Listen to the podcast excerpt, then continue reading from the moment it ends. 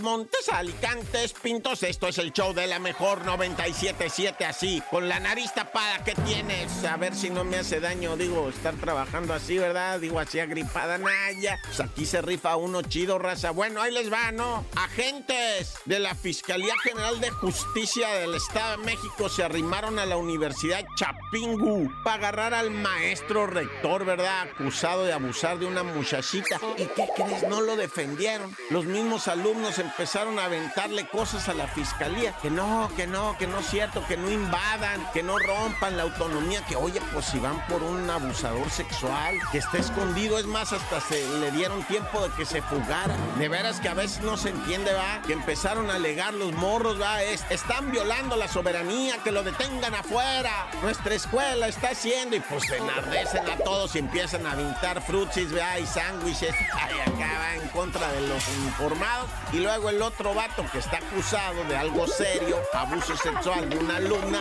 se da la fuga. Pues sí, así tranquilamente, ¿verdad? Pues me están haciendo el paro mis mismos alumnos alegando de algo que tienen razón. Eso sí es cierto. Los alumnos en eso tenían razón. Y la autoridad no puede cometer infracciones para hacer justicia. O sea, tampoco es un relajo esto, ¿verdad? Por un lado, los alumnos tenían razón, sí. Pero la justicia dijo, pues vamos a sacarlo de ahí porque ahí está metido y no se quiere salir. Ah, de todas maneras se fugó, no, ya.